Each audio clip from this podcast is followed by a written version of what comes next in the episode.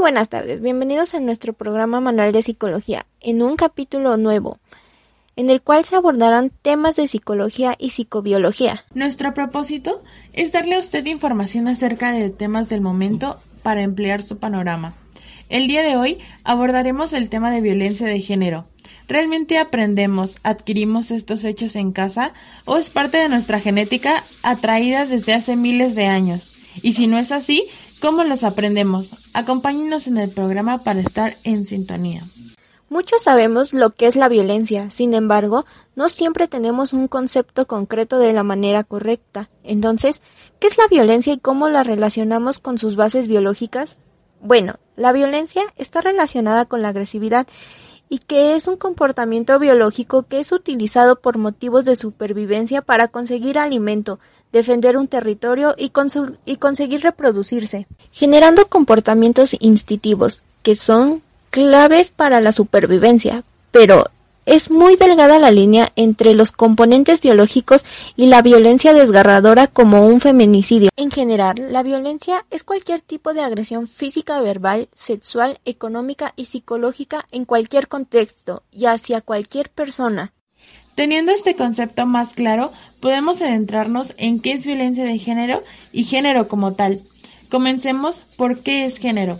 Con género nos referimos a los conceptos sociales de las funciones, comportamientos, actividades y atributos que cada sociedad considera apropiados para los hombres y las mujeres.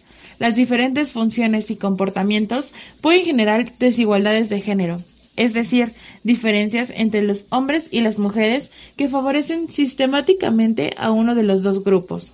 A su vez, estas desigualdades pueden crear inquietudes entre los hombres y las mujeres. Entendido esto, la violencia de género se refiere a los actos dañinos dirigidos contra una persona o un grupo de personas en razón de su género. Tiene su origen en la desigualdad de género, el uso de poder y la existencia de normas dañinas.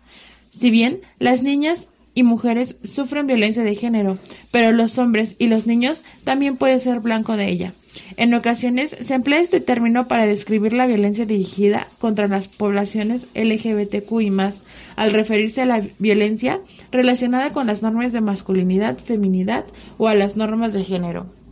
A raíz de esto, Gloria, ¿tú cómo ejemplificarías violencia de género? Una mujer llega al hospital debido a una serie de lesiones, un moretón en el ojo, quemaduras, arañazos en la espalda, la muñeca fracturada, daños en el aparato genital, un historial de visitas al hospital por supuestas caídas. Si bien puede deberse a, diversas causas, la presencia combinada de estos factores hace sospechar de la violencia de género.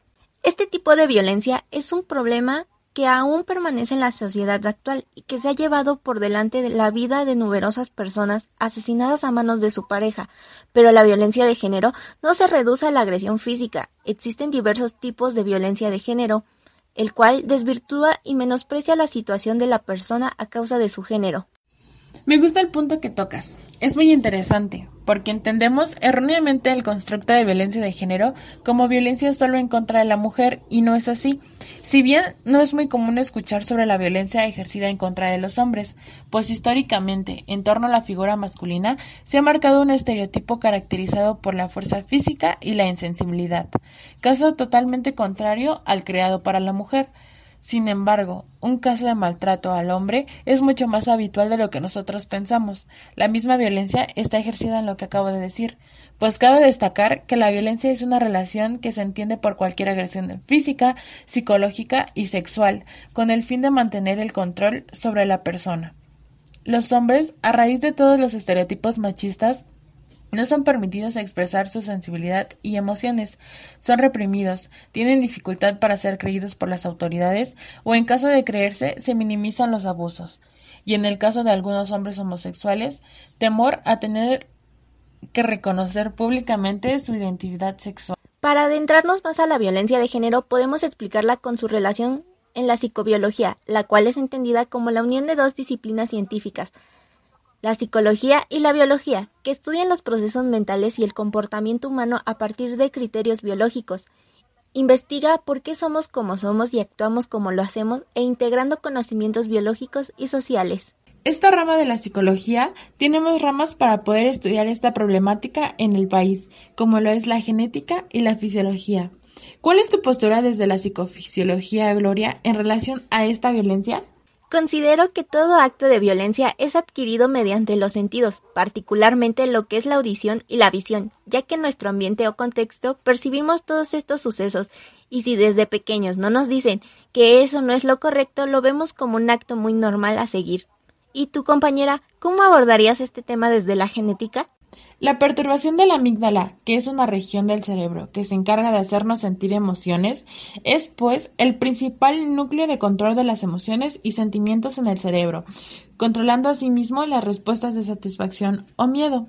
Sus conexiones no solo producen una reacción emocional, sino que debido a su vinculación con el óvulo frontal, que es donde ocurren la perturbación, la imaginación, el pensamiento, el juicio y la decisión, también permiten la inhibición de conductas, de hecho, las lesiones en la amígdala pueden provocar reacciones extremadamente agresivas y la pérdida del miedo. Con todas las repercusiones de la ausencia de este sentimiento, en conjunto a todas estas ramas y el ambiente, podemos lograr entender y erradicar la problemática sin dejar de lado la historia del machismo a lo largo de los años, impartido por familias, la sociedad e incluso el mismo gobierno. Es importante exponer estos patrones, estereotipos y valores que surgen desde casa, englobar el conjunto de actitudes, conductas, prácticas sociales y creencias destinadas a promover la superioridad del hombre. Debemos estar familiarizados con el machismo. El machismo se define como un conjunto de creencias, actitudes y conductas que descansan sobre dos ideas principales, la polarización de lo masculino y lo femenino y la superioridad de lo masculino en las áreas consideradas importantes por los hombres. Desde mi punto de vista, yo creo que el machismo influye mucho en nuestros comportamientos. En la actualidad, nuestras familias aún se comportan así y nos dejan influenciar por esas ideas o estereotipos que tenemos aún marcados.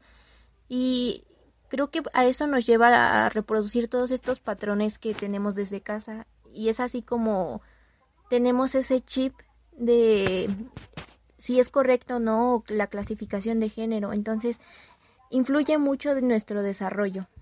No nos queda más que concientizar que desde todas estas ramas podemos desmenuzar la violencia, además de ayudarnos a comprender, nos ayuda a erradicarla.